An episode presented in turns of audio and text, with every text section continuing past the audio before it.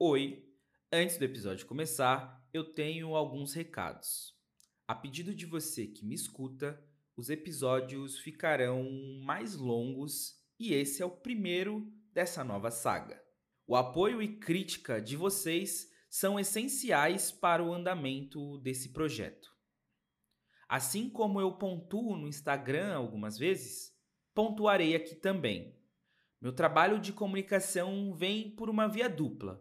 Eu falo porque você me escuta, você me escuta porque eu falo, e eu posso garantir que tem um monte de gente por aí que fala, fala, fala, mas a mensagem não chega, a pessoa não é de fato escutada. Já dizia Luiz Lins na sua música Eu Tô Bem, inclusive, amo essa música, depois do episódio você procura aí. Enfim, já dizia Luiz Lins na sua música Eu Tô Bem, vocês me ouvem, mas ninguém me escuta. O que no nosso relacionamento aqui, isso não é o caso. Outro ponto a ressaltar é que a maioria dos episódios agora virão com entrevistas. Eu não sou muito fã de monólogo e passar um bom tempo falando sozinho não me agrada muito. Então, trarei temas que perpassam pela minha mente, trazendo meus diversos questionamentos e pensamentos tudo isso somado com pessoas que entendem sobre o assunto. E vale pontuar outra coisinha aqui também, em sua grande maioria, pessoas negras. Agora vai mais um aviso. Para a realização desse projeto, eu demando um bom tempo. Eu queria ter um grande dom de apenas sentar aqui na frente do microfone e sair falando, falando, falando e falando. Mas não é assim que acontece. Até porque eu tenho responsabilidade sobre o conteúdo que eu faço e eu prezo muito, mas muito mesmo, pela veracidade das informações. Então, cada episódio eu demando algumas horas de pesquisa e estudo. Até porque, para dar sentido às vozes da minha cabeça, eu preciso embasar o pensamento. E dá para perceber isso por todas as referências, histórias e autores e pensadores que eu trago nos episódios. Eu sei que para alguns isso pode parecer um hobby, mas eu garanto que não é. É muito trabalho e um trabalho de comunicação que eu venho desenvolvendo aí tem uns três anos já. Então, para que esse trabalho continue, eu depois de pensar e repensar diversas vezes, e foram diversas vezes mesmo, decidi abrir um Apoia-se no valor de R$ reais mensais. Com esse apoio, você participará de um canal no Telegram que eu abri para discutirmos sobre o podcast, mas sobre outras coisas também. Lá você poderá trazer pautas que acha interessante, nós poderemos debater sobre N coisas e de lá eu puxarei alguns convidados para participarem dos episódios. Esse canal é o meio onde eu conseguirei ter uma maior comunicação e troca com você. E em contrapartida, com esse apoio, eu conseguirei dar maior gás nesse projeto que, de coração, eu tô amando fazer, mas não está sendo nem um pouco fácil. E antes que eu me esqueça, se conseguirmos bater a meta de 15 apoiadores por mês, nós teremos sorteios de livros todo mês. Então é um combinado, espalha também a mensagem aí. Se tivermos 15 apoiadores no mês, eu começo a fazer sorteio de um livro por mês. Fechou? É o nosso combinado. Enfim, recado dado, bora de episódio então, né? E no episódio de hoje eu quero falar sobre saúde mental.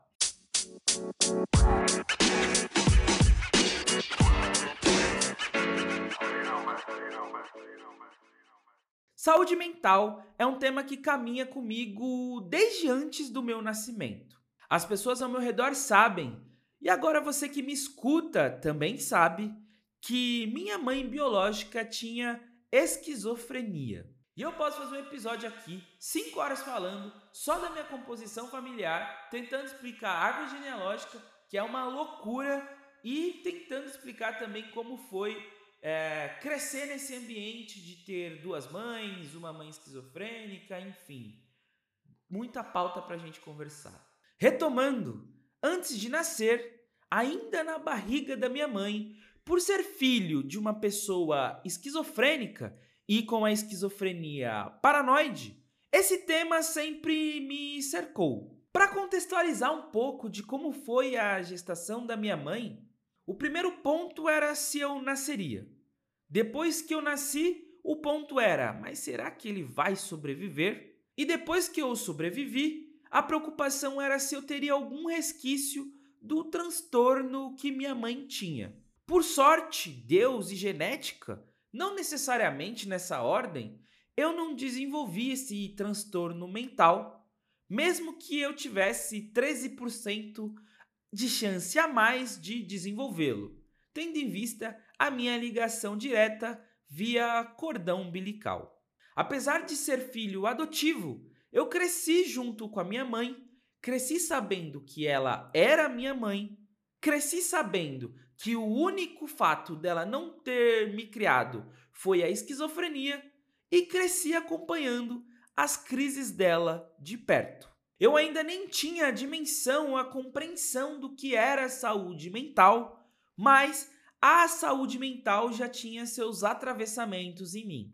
Dependendo da situação, e isso em quase todas as situações, eu era a única pessoa que conseguia acalmar a minha mãe numa crise. E apesar de eu crescer e me desenvolver com ela já nessa condição, retomando o que eu já falei, ela já tinha essa condição antes do meu nascimento, isso não era algo natural para mim.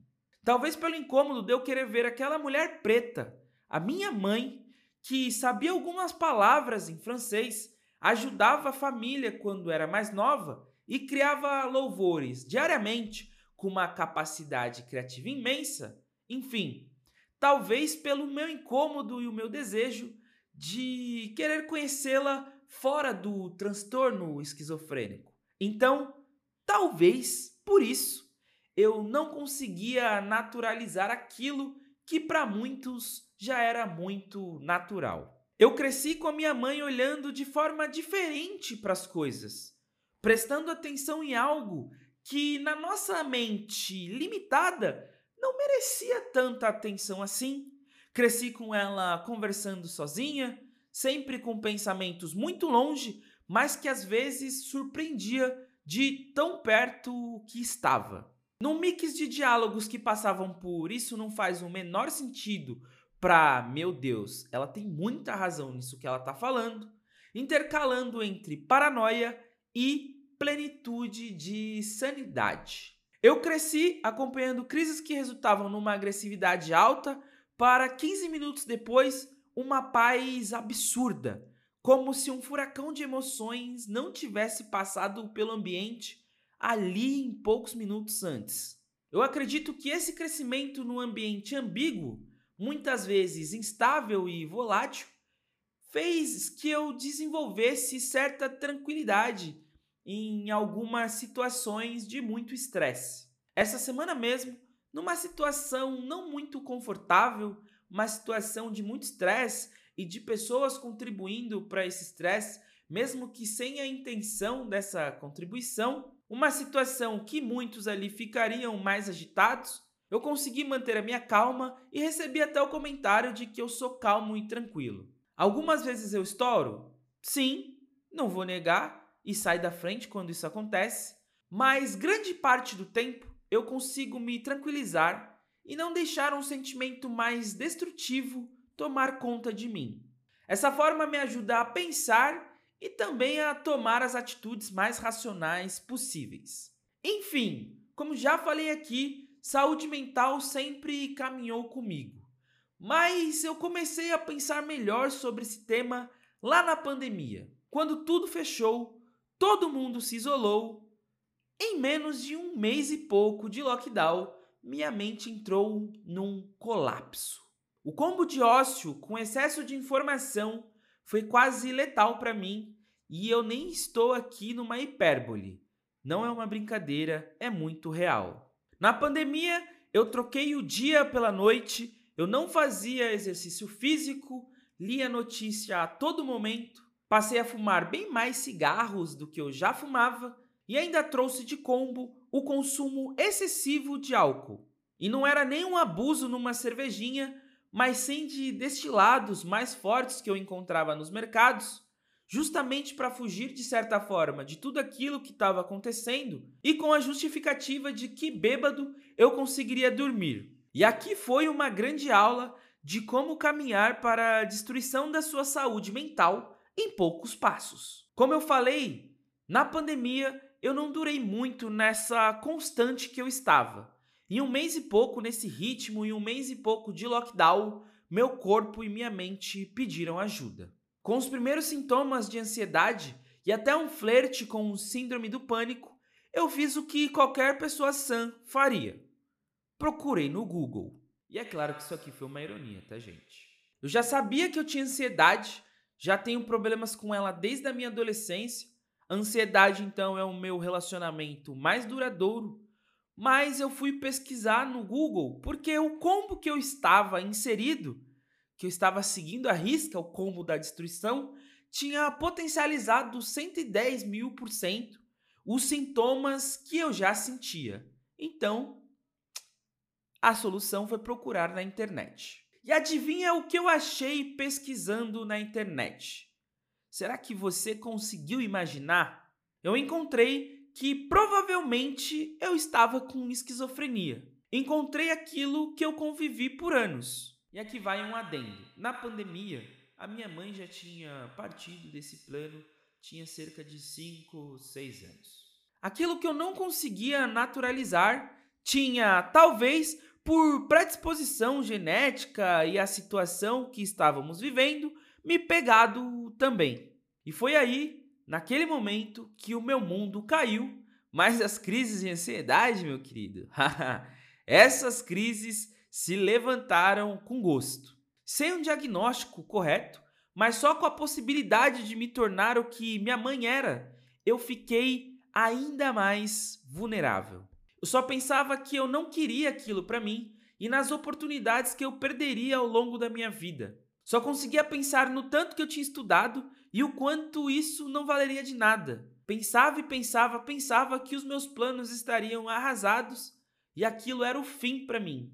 E aqui vale uma ressalva: com pesquisas e estudos, eu deixei uma ignorância de lado e percebi que há diversos tipos de esquizofrenia e cada pessoa é uma pessoa. E mesmo que você tenha o diagnóstico de esquizofrenia, isso está muito longe de ser o fim de algo. Era só o meu desespero e a minha completa ignorância sobre o assunto. Eu estava tão vulnerável que ao ter esse diagnóstico que talvez eu que tenha cavucado tanto na internet para encontrá-lo, porque talvez também no meu pensamento mais profundo já tinha isso lá pulsante, eu comecei a achar que eu estava ouvindo coisa, ouvindo vozes, e para retornar para a realidade, para ter os pés no chão, não foi uma tarefa fácil.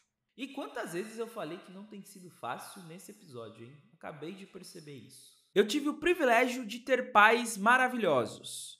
Isso me fez ter coragem de partilhar com eles os meus sentimentos e emoções.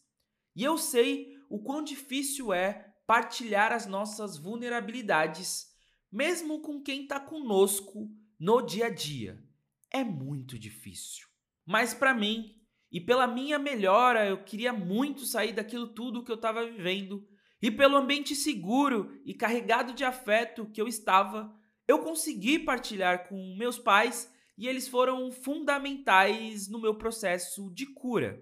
O primeiro passo dado foi dado por eles que estavam preocupados e sem saber o que fazer, então me levaram numa farmácia de manipulação e procuraram por florais de bar que eu não desacredito dos efeitos, mas para mim não bateu. Talvez pela urgência que eu estava e os florais, salvo engano, precisam de um tempo maior ali para dar sua resposta. Para mim, aquilo e água tinham os mesmos efeitos. Agora passaremos para o segundo passo dado.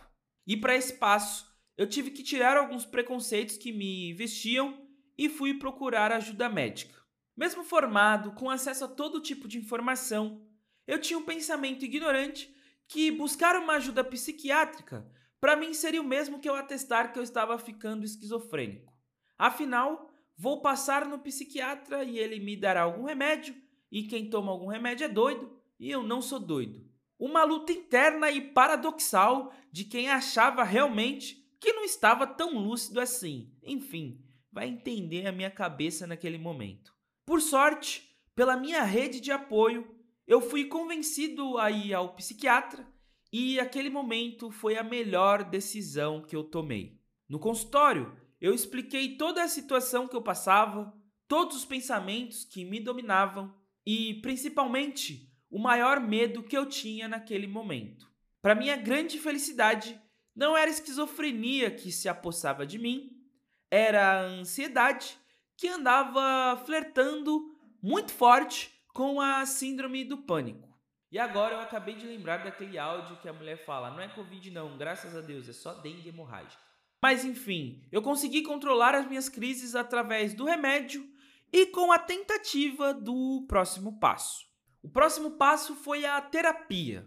Eu tentei por diversas vezes fazer terapia. No começo foi muito bom, me ajudou a sair do momento de vulnerabilidade que eu passava, mas depois eu não conseguia ver mais sentido naquilo. Parecia que as ideias não se encaixavam, que eu tinha outras questões que a terapia não estava me ajudando, inclusive parecia que eu saía pior das sessões. Ficar revisitando traumas e traumas, histórias pesadas, sem um retorno ali de nada, não estava me fazendo legal não. Desabafar ainda para quem eu nem tinha tanta intimidade e acabar por ali mesmo não fazia sentido nenhum para mim. Era preferível desabafar com alguns amigos meus na mesa de bar, mesmo que eles falassem, pô, complicado isso daí, e a gente tomasse uma cerveja e voltasse para casa. Eu sei, eu sei que nem todo terapeuta, psicólogo é assim, mas algumas experiências que eu tive não foram boas. Outras até que tiveram algo de interessante. Por exemplo, foi com um psicólogo que eu aprendi uma respiração que vai me livrando aos poucos da crise de ansiedade. Foi também na busca de achar um psicólogo ideal que eu dei conta da importância de eu falar das minhas emoções com alguém que tem vivências parecidas comigo. Para mim, não tem como a gente falar da nossa cabeça com quem não entende ela por completo. Por tudo que eu falei agora, acho que deu para perceber que eu não tô com a terapia em dia, né? Ainda não encontrei o terapeuta ideal para me consultar, mas eu encontrei um psicólogo que eu admiro muito para bater um papo sobre esse assunto de hoje. Rômulo, que é psicólogo há 15 anos, especialista em saúde mental, políticas públicas, dependência química e é mestrando em ciências e educação e é um dos idealizadores do projeto Pense em Minha Cor Comunidade, que no decorrer desse episódio você conhecerá um pouquinho mais. Eu comecei a entrevista perguntando ao Rômulo se o papo sobre saúde mental é algo novo, recente, ou se as gerações passadas já vinham debatendo sobre. A pergunta parece meio besta, porque é nítido que os jovens debatem sobre isso muito mais, mas eu levantei esse questionamento porque eu acredito que as gerações têm síndrome de pioneiras, protagonista de algo. E muitas vezes, e na maioria dessas vezes, as gerações passadas já vinham debatendo sobre esses temas, e a única coisa que mudou foi que agora a gente tem mais acesso à informação. Bom, eu comecei com essa pergunta e a resposta do Rômulo veio com uma grata aula histórica sobre psicologia. Cara, então, falando assim, um contexto histórico, a psicologia nasceu em 1879, né? Ali numa numa, numa em momentos ali é, de, de reconstruções pós algumas guerras, principalmente no contexto social. E não foi tão visto como saúde ou tá pensando em transtornos, pensando no, propriamente dito nesse assim nesses aspectos. São cento e poucos anos, né? 145 anos, se não me engano, e de lá para cá, como tu disseste, as gerações vêm começado a têm começado a, a, se olhar mais, a entender mais o que é essa saúde mental, o que é se adoecer, de fato, depressão, ansiedade, transtorno de ansiedade, bulimia, esses transtornos já existiam, só não tinham nomes técnicos ou quem sabe é, uma observação tão aprofundada como agora, porque a ciência é isso, né? A ciência vai o tempo todo ali se reclassificando, vai é, como leis vão sendo criadas, também vão se criando também novas observações. Recentemente, no livro de doenças, nosso CID, nosso código, foi colocado é, transtornos relacionados a jogos digitais. Então, é uma coisa nova. Já é dessa geração. Então, a próxima geração vai falar, ah, foi naquela geração. E a passada vai falar, ah, foi na minha aconteceu isso. Então, é, o cuidado, falando do ponto de vista da psicologia, antes de falar do individual, do ser humano e tal, de, de, de autocuidado, falando num contexto assim bem científico, para começar, é algo que, como pontuou de geração, que vem acontecendo numa reformulação, né? Uma atualização, melhor dizendo, uma atualização o tempo todo, conforme a sociedade vai se atualizando. A gente viu, a gente ainda está saindo uma pandemia, cara. A gente ainda está com os reflexos da pandemia latentes aí. Nunca vi tantas pessoas com crises de transtorno e ansiedade alimentares, como depois da pandemia. Então a gente está o tempo todo atualizando. E com isso a gente atualiza estudos, né?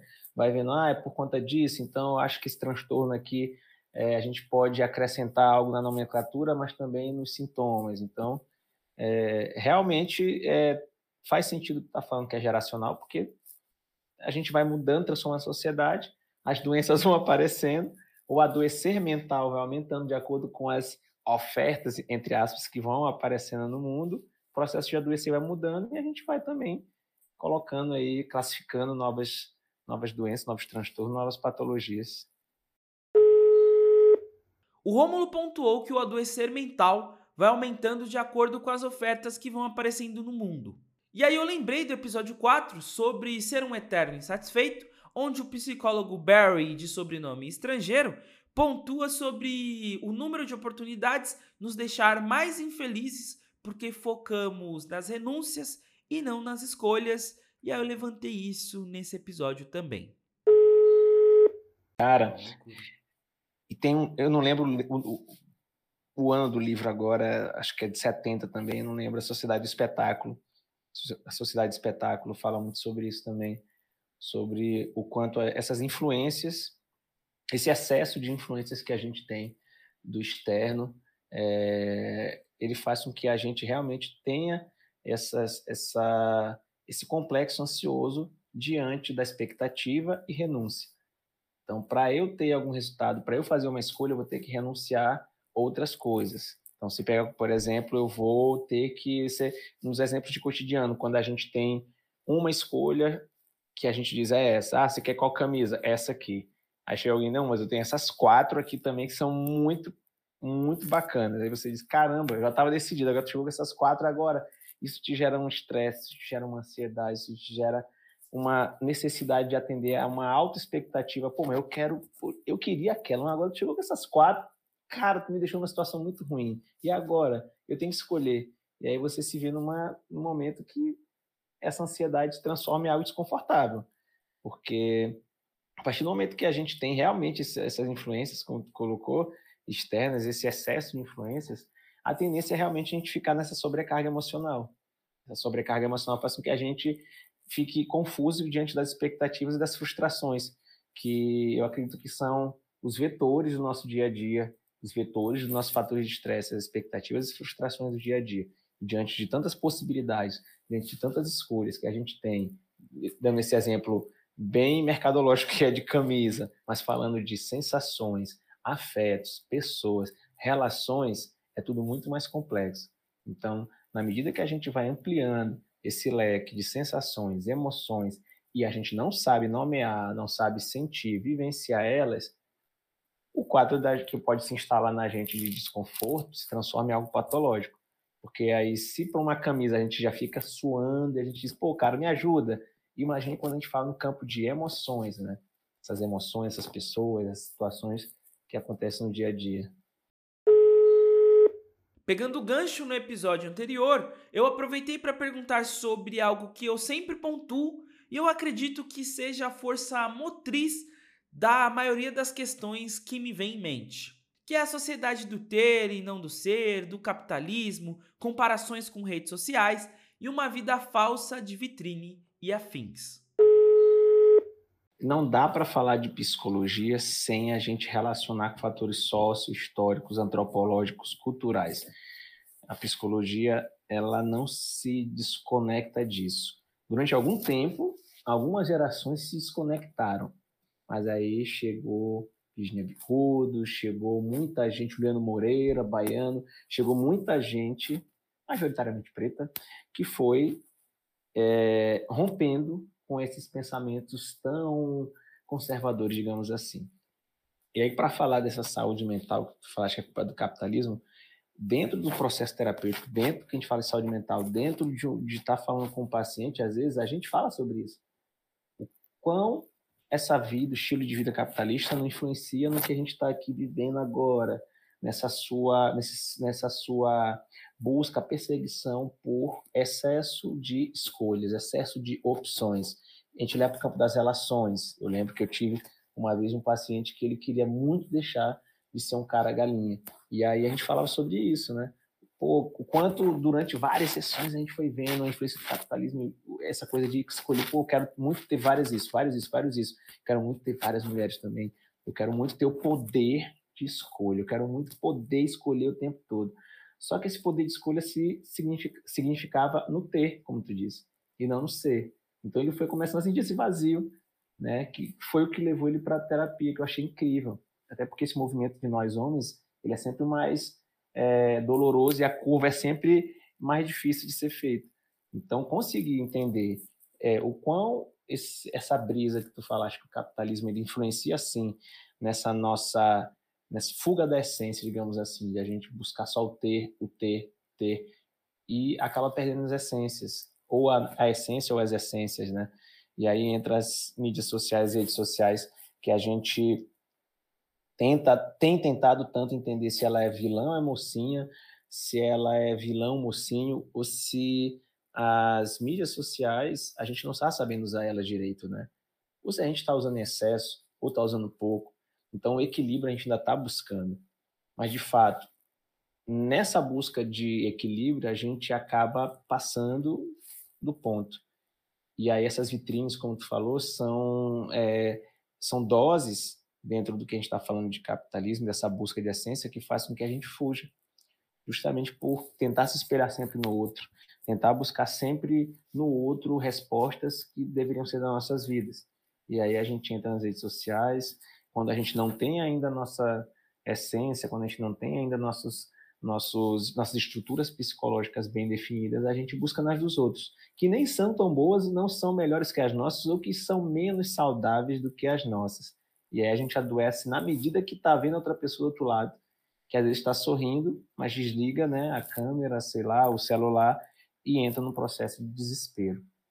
Então as mídias sociais elas têm essa é, é junto com porque ela é um produto ela é um produto do capitalismo né é, é, a gente tem que olhar desse, dessa forma ela é um produto do capitalismo e fazer esse uso dela de uma forma saudável ainda é uma perseguição nossa já que não dá para falar da psicologia sem relacioná-la a fatores sócio-histórico-antropológicos culturais, não dá para falar de saúde mental sem falar de raça como questão. Cara, e, e deveria ser algo já secular, mas não é. Nós sabemos contextos históricos que nos foi negado saúde há muito tempo. Imagine saúde mental, né? Que é tão é, vanguardista ainda em termos de pensar em, em equidade de saúde, acesso à saúde mental. Mas falar sobre saúde mental, tendo uma perspectiva de um psicólogo negro, que foi, eu não fui o único, tinham dois, tinha eu e outro colega, Stefano Baiano, nós éramos os únicos negros na sala, é, é algo que desde que a gente se forma a gente já começa a entender como é que seria uma caminhada, como é que seria uma construção de saúde mental. É, em cinco anos de formação, sou formado há 15 anos e nos cinco anos de formação, quase 20 anos atrás, não vi escritoras negras, escritores negros na faculdade. Não vi. Hoje já mudou bastante, né? Uma década as coisas mudam muito. A gente está falando de geração, a cada década as coisas mudam muito, isso é muito bacana, já se vê muita coisa, versão Evaristo, já se usa muita coisa dentro da faculdade que eu vou, às vezes, para uma palestra ou dar aula convidado e vejo. É, recentemente fui dar uma palestra na Universidade Federal daqui, e antes de começar a palestra eu fiquei embargadaço mesmo, pô, chorei mesmo, assim, que eu olhei a plateia lotada de mulher preta no curso de psicologia, eu fiquei, caraca, já comecei assim, eu já tô começando chorando, porque pô, já tô me sentindo assim, pô, em casa, né? Olhando um monte de gente de black, de dread, trança, e eu fui só eu e outro colega. Então, a gente já começa nessa, nessa perspectiva é, de que falar de saúde mental da população negra, desde a academia, desde o curso, é algo que é, a gente já pode falar sobre resistência, de tentar buscar dentro de cada disciplina, dentro de cada, cada discussão, ainda esses recortes que tem muita dificuldade da própria classe observar. Apesar de o Ministério da Saúde ter políticas públicas, ter cartilhas, ter orientações a respeito da saúde, não só saúde mental, mas a saúde da população negra, que a gente pode acessar facilmente aí é, pelo, pelo site do governo, ainda não resistem profissionais, profissionais de saúde admitirem isso estudarem para isso, entenderem que o maior público do SUS é gente preta. As pessoas que sofrem mais vulnerabilidades, sejam de causas naturais, sejam de, de ambientais, são pessoas pretas. E a dificuldade, resistência é, de profissionais de saúde, falando em psicologia, falando em saúde mental, ainda, é, ainda existe. Então, para a gente conseguir construir tudo isso, é, tem sido realmente uma caminhada, é, aquela frase que a gente gosta muito de nós por nós. É ver gente preta se formando em psicologia, gente preta, é, psiquiatria, conheço poucos psiquiatras pretos. Então, tem um. Ele é incrível, psiquiatra negro. E a gente vai vendo e se referenciando e se aquilombando dentro desse sistema e dentro da nossa classe. E aí a gente vai entendendo que os nossos precisam de terapia para ontem, para ontem. E dentro da universidade a gente percebe isso por nós, pelos estudos e por quem a gente começa a acolher. A gente vai vendo que muita gente preta adoecida, pelos fatores sócio-históricos que a gente já sabe, e que sempre tratou terapia como besteira.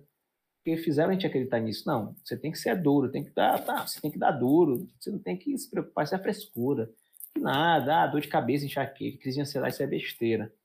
Então, a quantidade de pessoas pretas que abdicam de cuidar da sua saúde mental, não somente pelas condições financeiras ou pelo acesso, mas também pelo contexto sócio-histórico e efeito manado que foi colocado, que elas imposto para que acreditassem.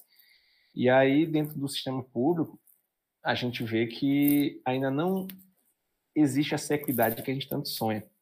Então, quando a gente fala janeiro branco, a campanha de janeiro, quando a gente fala de autocuidado, para quem, né? Porque a maioria dos nossos não consegue. A maioria dos nossos não tem possibilidade de pagar sessões semanais, não tem possibilidade de fazer esse autocuidado, de fazer uma caminhada ao mesmo tempo, de meditar, de fazer yoga, de falar com o seu psicólogo, com a sua psicóloga, de precisar ir ao psiquiatra. E, infelizmente, o Estado ainda não está fazendo isso. Então, falar sobre saúde mental da população negra é falar de algo em construção, que tem sido muito feito por nós, que estamos nos movimentando de forma coletiva, de aquilombamento, e pressionando, logo, lógico, o poder público para que essas políticas públicas sejam realmente empregadas de uma forma efetiva. Na minha concepção, e eu não sou o dono da verdade, é muito importante uma pessoa preta buscar um profissional preto para se cuidar. Há questões que só nós entendemos. O profissional pode ser o mais desconstruído possível, mas só nós sabemos de fato o tamanho e como é a nossa dor. Eu levantei esse tema e o Rômulo trouxe uma perspectiva de profissional que eu nunca tinha pensado, apesar de sofrer o mesmo como o advogado. Eu vou começar é, pelo contrário, né? Eu, durante muito tempo, algum tempo da minha vida, eu morei em uma cidade agro, que era majoritariamente pessoas brancas e tudo, que é, quando me procuravam no consultório, frequentemente, ao, ao, abrir a porta, eles recebiam indicação assim, ah, o Romo, o doutor Romo, chamo assim, o doutor não tem doutorado, é, ah, o doutor Romulo e tal, mas não se ligavam em foto, né? Eles marcavam com, com a assistente, com a secretária, e quando abria a porta, o olhar de susto prevalecia. E às vezes, no sair da sessão, eu já sabia que não voltava. Eu sempre falava assim, pô, eu tenho uma, uma aderência, como a gente gosta de falar, muito boa com o paciente. Dificilmente um paciente vem para mim e não volta. Sempre volta e tem uma aderência de neoprene com o paciente. E alguns casos como esse eu sabia, não volta. Não volta. Infelizmente não volta. Pessoas brancas com alguns tipos de pensamentos é, desconectados dos meus. E quando são pessoas pretas, é o oposto. Né? É, eu estou com o meu projeto há algum tempo de, de, de terapia virtual com outras psicólogas, o Pense Minha Cor, comunidade, com valores acessíveis. E já aconteceu duas vezes de dois rapazes negros abrir a câmera assim e se emocionar. Assim, eu sempre quis fazer terapia com um cara como você. Isso é muito potente. Isso faz com que a gente entenda realmente a importância da saúde mental para pessoas pretas. E aí, numa vez, numa entrevista, eu até falei, pô, cara, é mais urgente para nós. O repórter era branco, ele até falou assim, mas por quê? Eu vi que ele ficou assim, meio intrigado, meio não intrigado, mas por que, que é mais urgente para vocês? Eu, eita, peguei putz, aí eu, eu parei de falar isso, mas olha, é mais urgente porque a gente demorou mais que vocês. Nós somos privados de ter esses acessos, enquanto vocês já tinham. Psicologia tem praticamente 150 anos e no começo a gente era visto como animal. A própria psicologia colocava que nós, homens pretos, nós tínhamos algo ruim que provocava agressividade. Então, a gente ainda está começando a ter acesso. Então a gente só está tendo essa urgência porque é o acúmulo, entendeu? Ele balançou a cabeça assim, ah, tá, tipo assim, não sei se ele concordou, ele ficou, ah, tá. Eu fiquei, não mais falar que é mais importante, mas é urgente. Então a gente conseguir ter essa representatividade, né, de abrir a porta, abrir uma câmera e ver gente como a gente fala mais alto. Fala mais alto, fala muito alto, né? O olhar, esse acolhimento pelo olhar, como eu digo, o acolhimento pelo olhar já é tudo. E aí, uma vez, um aluno até me perguntou: Isso quer dizer que só posso fazer terapia é, com pessoas brancas ou vice-versa e tudo mais? Eu, não necessariamente. Porque eu tenho uma grande parte de pacientes que são LGBTs. Eu sou homem hétero, cis, então, não necessariamente. Só que, para fazer esse tipo de atendimento para esse público, vai ter que haver um movimento muito grande vai ter que ter um deslocamento muito grande. Não é para trás, não é para frente. É um movimento para que você amplie sua perspectiva de mundo para entender, pô, então é isso, né? Então vou atender uma pessoa trans, eu, um homem hétero cis, cara, eu tenho que tirar um monte de coisa daqui de dentro e colocar um monte de coisa aqui. É isso. E falando no aspecto tanto técnico quanto afetivo, para que eu consiga entregar isso porque o olhar diz tudo. Então, quando entra dentro do consultório, pô, cheguei, vou ser atendido por Guilherme Macedo. Pô, ele parece comigo, cara é um homem negro de dread, isso é incrível. Mas pode ser que o Guilherme não consiga entregar tudo. E aí ele diz, pô, entrei, foi, pô, caramba, pensei que ia ser, mas não foi. Então, aquela uma frase que eu gosto muito, né, que um corpo, né, é, não basta apenas ter o corpo preto, né? Isso não, isso não significa representatividade. É necessário, além do olhar, além do corpo, além da aparência, a gente entregar a essência. Então, é importante pra caramba a gente abrir uma câmera, abrir uma porta e se deparar com gente como a gente fazer terapia. Demais. É o acolhimento pelo olhar, como eu costumo dizer. Poxa, já quero. Aí vem a outra parte da aderência, que é esse sentimento que a gente tem que comungar de se ver enquanto pessoa preta. E isso não tem preço, cara. Fazer terapia com outra pessoa preta é sim um processo que nos dá é, muito mais acolhimento. Dá sim, é fato. É, não é achismo. É, além de científico, é afetivo. Você abrir uma câmera, abrir uma porta, se deparar com um profissional preto que vai sentar e não vai perguntar para você: tem certeza que foi racismo? Tem certeza que foi racismo? Ah, mas será que não foi outra coisa? Ah, mas será que não foi a roupa que você usava? E a gente se depara com isso todos os dias. Então, às vezes, psicólogas ou psicólogos não negros, não negras, não indígenas não vão entender isso. Então, o deslocamento é maior. Então, faz muita diferença, cara, faz muita diferença.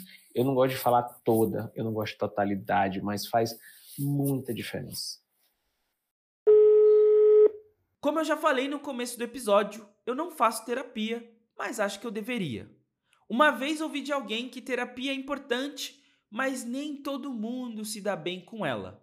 Esse pensamento me contemplou por um tempo, mas tenho me convencido cada vez mais que eu estou completamente equivocado. Eu gosto de falar que fazer terapia, encontrar o psicólogo é igual procurar um sapato. Você vai calçando até sentir confortável. Um coloca meia, tira meia, uma meia aqui mais fina, outra mais grossa. Assim encontrar um psicólogo, uma psicóloga que você vai é, sentir aderência, sentir o acolhimento, sentir uma identificação dizer é aqui. Porque tem dia que eu quero falar de BBB, tem dia que eu quero falar daquele episódio que aconteceu comigo, tem dia que eu quero falar de é sobre é, conflitos com meus pais, sobre minha namorada, meu namorado. Então, encontrei onde é que eu vou me achar. Tem dia que eu vou dizer, eu, não tô afim de terapia hoje. Vai entender. Tem mês que eu vou me dar folga, então se vai calçando até encontrar. Ponto. É, experiências ruins vão acontecer. Eu mesmo, quando procurei psicólogo, eu tive três. Não fui gostando de três, me lembro até hoje do meu primeiro. Ele ficava só com a mão no queixo. Um. Hum. Uhum. E eu era acadêmico. E ele, para mim, foi um ponto assim que eu disse: nunca quero ser como esse cara. E eu falo pra caramba, porque caramba, não, não tem como eu ser como esse cara. Não pode ser que ser psicólogo é isso. Eu não vou ser assim. Eu não vou ficar com um bloquinho ali anotando só um balançando a cabeça ou fazendo perguntas assim é, retóricas. Mas você acha que isso poderia te trazer benefício, sabe? Então eu quero sentir a pessoa, quero me conectar com ela. Então é um calçar de sapatos o segundo ponto, todo mundo tem que fazer terapia? Eu gosto de responder, em algum momento da vida, todo mundo vai precisar fazer terapia. Isso é inegável. Em algum momento da vida, a gente vai precisar fazer terapia. E aí, é nesse momento que a gente vai ter que ter essa consciência de que é um calçar de sapatos, de calça, calçar calçados, para não ficar sapato, né? Provar calçados porque a gente vai ter que encontrar alguém que consiga nos auxiliar em algum momento da vida que a gente não vai dar conta sozinho. Porque o processo terapêutico, é, ele é sobre silêncio, é sobre fala e escuta, é sobre a gente conseguir se ver. E a gente foge muito de, desse, desse momento de a gente se enxergar, né? porque geralmente a gente só busca ou pensa em terapia, ou alguém diz que a gente está precisando, quando o barco está transbordando quando a gente está no limite, passou do limite. E a gente pensa assim, é, esse negócio de terapia, né? É, acho que é, acho que vou lá, ou então alguém manda a gente ir, né? E aí, nesse momento, é, é, a, é a ponte que a gente tem dificuldade de atravessar, que é desse auto-reconhecimento de que eu preciso de alguém para eu olhar para esses sentimentos, preciso de alguém para olhar para esses comportamentos, preciso de alguém para me ajudar com isso que eu não estou conseguindo fazer sozinho. Por exemplo, tem paciente que chega às vezes chega assim, cara, eu queria deixar de ser agressivo. Minha fala é muito agressiva, o que que me ajudasse, porque eu não estou conseguindo. E aí, pô, eu não sou coach. Só que não é sobre eu dizer o que tu vai fazer. A gente vai ter que entender, durante o processo de terapia, quais são esses sentimentos que estão te levando a isso, estão te trazendo para isso. Então, em algum momento da vida, a gente vai precisar fazer terapia. Chegar lá é que é um caminho, é uma caminhada, é uma ponte que a gente tem que atravessar. Mas tudo que a gente faz ao redor, yoga, é, tarô, astrologia, tudo, tudo que a gente acredita é terapêutico, ajuda, complementa espiritualidade, tudo complementa. mas nada substitui. Assim como eu digo, são vários pilares. Terapia por si só não resolve. No primeiro atendimento eu falo para o paciente meu, faz uma coisa, faz um esporte tal. Se não fizer, tá difícil. Cara, a pessoa até fica assim, como assim? Porque eu sozinho não dou conta. Preciso que você se alimente melhor, tá aqui, conhece um nutricionista aqui. Preciso que você durma melhor, preciso que você se exercite, preciso que você é, tenha é, paz de alguma forma, espiritualidade que você cultiva, ou então, de alguma forma, você tenha boas relações, boas convivências, corte vícios. Eu preciso que você faça a sua parte. Porque não adianta a gente fazer só aqui. Eu não dou conta só. Eu deixo bem claro isso. Então, não é sobre terapia salva tudo. Não. Terapia não é a resposta de tudo. Ela é um complemento de todos esses outros pilares que a gente tem que buscar. Mas em algum momento, todo mundo vai precisar fazer. Tempo de correr. O Romulo tem um projeto importantíssimo que é a comunidade Pense Minha Cor, uma comunidade voltada ao aquilombamento. E nesse projeto você encontra psicólogos, psiquiatras, nutricionistas, advogados, negros e indígenas e o preço é muito acessível. Esse projeto nasceu é, de um renascimento, digamos assim. Eu já tinha outro projeto anterior em que eu tinha sócias e no decorrer do tempo, que acontece muito no nosso meio, acaba se desconectando das nossas causas, acaba perdendo a essência, como a gente estava conhecendo, o capitalismo vai e rouba a essência, e eu vi que não era mais meu rolê, decidi sair, eu e todo mundo, e a gente decidiu fazer do nosso jeito, para os nossos, como a gente acredita, e aí surgiu Pense Minha Cor, comunidade, que é um projeto feito por mim, pela Luara, que é psicóloga, e pelo Paulo James, que é publicitário.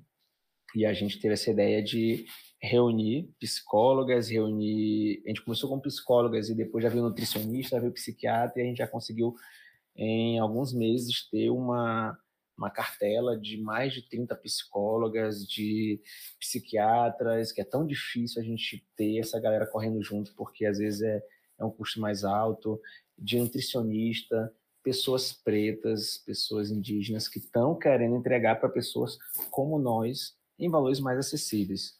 Né? E aí a gente fez a plataforma, fez um site, por mais que seja ainda um pouco demodê, mas o site ele tem dado boas respostas porque é, a pessoa vai no nosso perfil ali no, no Instagram, acessa, vê as informações, tem um link do site, lá no site você vai ter todos os profissionais clicando, tem advogados também, não posso esquecer de falar de, de muitas advogadas que estão correndo junto já com a gente, e aí você seleciona o um profissional, entra em contato direto, já marca com ele mesmo, e com ele você vai e já acerta horário, valores, tudo. Então a gente funciona como uma ponte mesmo, é, a gente está é, como a gente sempre acredita que a gente tem que ser ponte nessa vida, né, cara? Então, o projeto é uma ponte, na verdade. A ideia é realmente ter vários profissionais.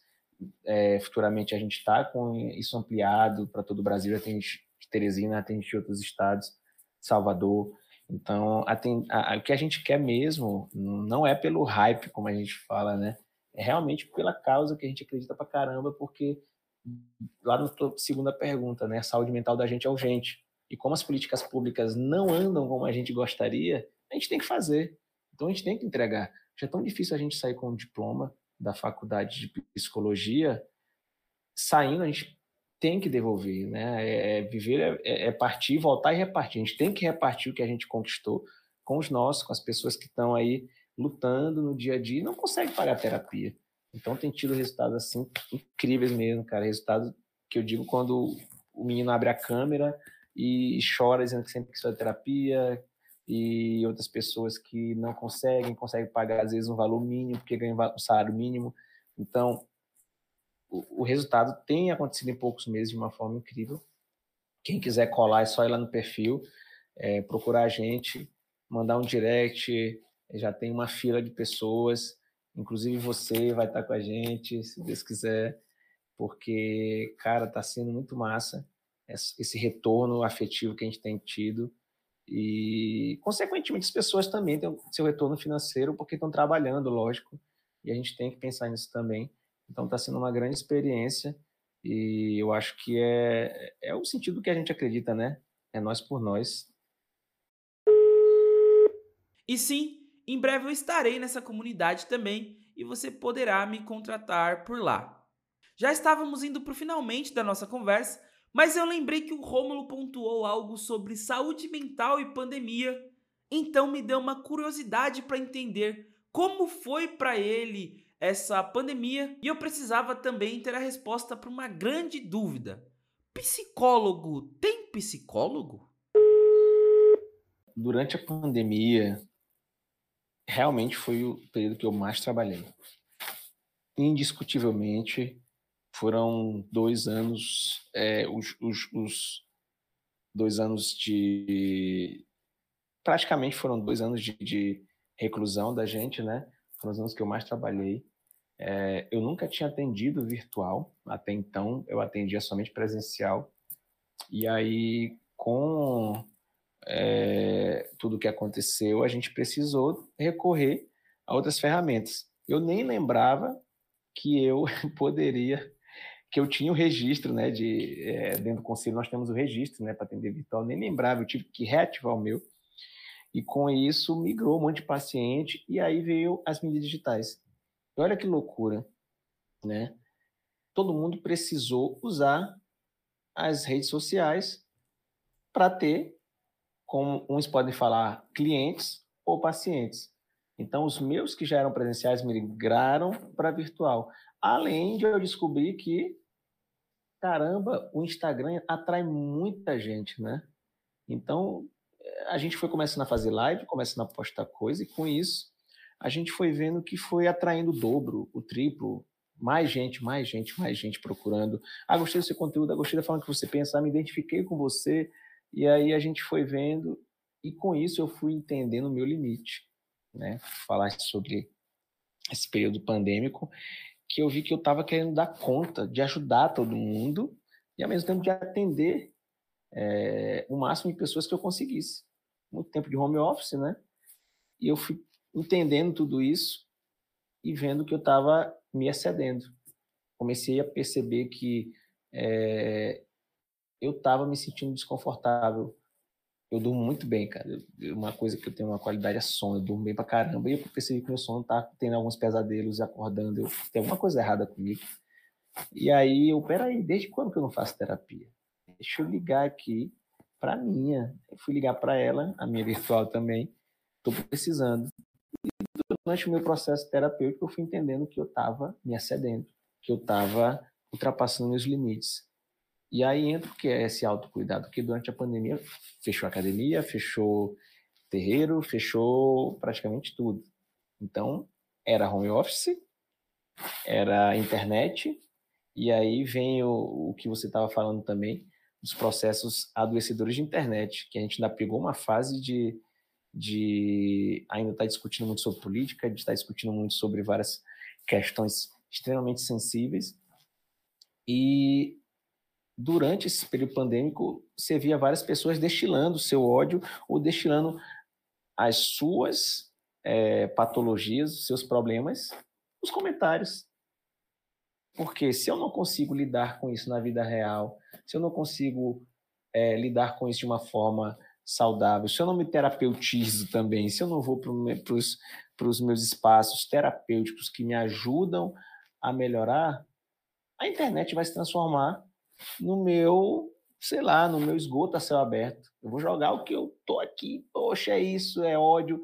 Então, eu vi várias discussões em grupos de WhatsApp, é, em redes sociais, extremamente desproporcionais. O que é esse desproporcional? Pessoas que a gente conhecia ou não conhecia, mas com discursos extremamente violentos e fugindo do tom. E a gente percebendo que, poxa, tem alguma tem alguma coisa muito errada acontecendo. E aí, durante a pandemia, esse aumento de conflitos é, em redes sociais, ele se deu muito por isso, porque na vida real a gente não estava se cuidando também. Comendo muito, dormindo mal, bebendo mais, tem estudos que mostram que a gente aumentou é, o consumo alcoólico, né, por estar dentro de casa, muito delivery. E aí, a tua pergunta sobre meu autocuidado. Então, é, além de fazer terapia, o psicólogo tem que fazer terapia, a gente chama de supervisão. A gente faz uma supervisão com algum psicólogo psicóloga escolhida para a gente lidar é, com algumas questões de alguns casos nossos. É, tem quem faça supervisão para tudo. Ah, minha, supervis... minha psicóloga que eu escolhi como de forma de supervisão, eu também falo sobre as minhas questões pessoais. Eu, particularmente, faço separado. Né? Supervisão uma coisa e minha, minha psicóloga para lidar com minhas questões pessoais, meus traumas e tudo, só ela. Só ela, só meu espaço para lidar só sobre mim. Eu não quero falar sobre os outros. Então, é de uma forma separada. Aí cada um vai entender como é melhor para si, mas o psicólogo que não faz terapia sai correndo. Tem que fazer. E aí é, é, tem que fazer, não tem negociação. Ah, meu, você sentar com o psicólogo, ah, mas eu não faço não, que eu não preciso, eu já sou psicólogo, sai correndo. É como o Neymar falou outro dia, ele joga futebol, mas que não gosta de assistir futebol. Que é isso? Ele não estuda, ele não entende o que é posicionamento e tudo, então não é por aí. Não pode ser assim, tem que fazer terapia sim. E além de fazer terapia, o que a gente conversou agora há pouco, existem vários pilares que nos ajudam a manter a saúde mental e emocional. Relações afetivas, amorosas, é, familiares, de amizade, espiritualidade, alimentação, sono. Então, todos esses pilares a gente tem que cultivar. Você perguntou sobre mim, eu tento ao máximo cultivar todos eles. Estar circundado de pessoas que não roubam minha saúde mental, relações saudáveis, amizades saudáveis, estar principalmente em, ter, em territórios, em, em, lugares em que eu me sinta bem, confortável, a gente entender que é, permanecer em relações, permanecer em situações, em lugares que trazem desconforto contínuo, que tiram nossa saúde mental, desgastam nossa saúde mental cotidianamente, não faz bem. Isso vale para relações, como eu falei, você pode falar de emprego, você pode falar de situações de cotidiano. Então, isso é saúde mental. O dia a dia da gente é afetado diretamente por um comentário na vida real, por um comentário na rede social. Então, eu vou manter na rede social uma pessoa que o tempo todo só faz comentário, sei lá, que me bota para baixo, ou um amigo meu que o tempo todo fala assim: pô, você tá gordo, hein? Caramba, corta esse cabelo, cara. É amizade? Vale a pena ter? Pra eu sair assim, pô, caramba, será? Pra eu me autoduvidar. Então, esse autocuidado, né, é, enquanto psicólogo que tu perguntaste, ele não foge do que a gente faz com os outros. E a gente acaba sendo humano, né? Então a gente vai errar, a gente vai falhar, a gente vai sofrer. E aí a gente precisa se colocar nesse lugar. Essa é a grande questão. O profissional de psicologia que não se coloca nesse lugar, ele não vai conseguir se terapeutizar. Porque ele pode achar que ele está acima, mas não está. É o contrário. Então, quando alguém fala assim, poxa, tu é psicólogo, psicólogo, às vezes eu xingo, às vezes eu erro, às vezes eu como muito, às vezes eu falo bobagem, eu faço bobagem. E aí eu corro para minha psicóloga. E a gente é gente. Outro ponto de grande curiosidade e diminuindo a densidade do episódio, eu quis saber se o Rômulo já tinha se encontrado com algum paciente, algum rolê, e como era a relação dele quanto a isso. Cara, já acontece, é, é, acontece, né? isso fez com que eu mudasse muito o, o, o, meu comportamento, né? Acho que a gente vai se moldando de acordo com nossas escolhas, né? Sua profissão, é, o jeito de, de, de, de, ser, de falar, por onde transitar, né? Eu entendo, às vezes, que muito paciente que se constrange. Já aconteceu de paciente falar, poxa, eu ia muito tal lugar, mas eu vi o senhor indo, eu parei de ir. Eu, por quê, cara? Ah, porque eu fiquei constrangido e tal. Eu, Aí eu fiquei, caramba, então eu vou ter que parar de ir. Porque o cara adora aquele lugar. E aquele lugar é terapêutico para ele. Porque assim, então eu vou encontrar outro, eu faço esse esforço, entendeu? Ah, mas não é justo tu parar de ir. Eu... Tudo bem, é uma coisa que não me arrancou nada, assim, sabe? Mas quando ele falou assim, ah, eu gostava muito de ir, mas eu, tudo bem, eu procuro outro lugar então para tomar minha cervejinha. Teve uma vez que uma moça chegou com tequila, né? Com tequila. Ela chegou, ela chegou Estava no bar, uma ex-paciente minha, né? Ela, é meu aniversário e o senhor vai tomar uma dose comigo. Eu estava no balcão, assim, pode expediente, aquela coisa happy hour. Eu fui assim, comer um hambúrguer, tudo, eu fiquei, caramba, eu não posso, não posso. Ela, o senhor vai tomar uma tequila comigo, senão eu vou ficar chateado, tal e tal e tal. Eu, cara, é o seguinte, né? E aí a gente passa pro chato, né? Poxa, ali, eu, poxa, é o seguinte, eu tenho, tem muitas questões que envolvem isso. Poxa, eu não, não vou beber com você, sou seu psicólogo e tal, papapá. E era só uma, eu, se eu tomar essa dose, eu não te atendo mais. Aí ela duvidou, ela falou assim, ah, tá bom, né? Eu, tudo bem. Você, tá, você fez sua escolha, né? É seu aniversário, parabéns. Tomei, a gente conversou mais um pouco, ela saiu. Eu não atendi mais ela. Eu disse, ó, oh, vou te caminhar outra pessoa. Ela, ah, mas por quê? Porque a gente acabou ultrapassando ali um, uma parte que, na minha conduta, eu não gosto de ultrapassar. Então, infelizmente, eu vou te... Ah, mas não faz... Eu, eu vou te caminhar para uma bacana. Ela, eu encaminhei ela para uma, uma outra é, colega que ela ficou um bom tempo também, deu tudo certo. Ah, poderia continuar? Pode ter gente ouvindo e falando assim, ah, mas, pô, minha psicóloga tomou uma cerveja comigo e tudo mais eu não é, eu não gosto muito dessa dessa dessa conduta né eu, eu não não que eu não fale não que eu me afaste eu encontro eu converso eu falo mas eu acredito nós, independente do nosso código de ética eu estou falando já de como eu conduzo eu já tento manter essa esse distanciamento saudável e teve, teve só mais um, um, episódio engraçado que eu tenho um grande amigo quando ele foi é, se consultar comigo, ele também é rasta, né? Ele também tem dread.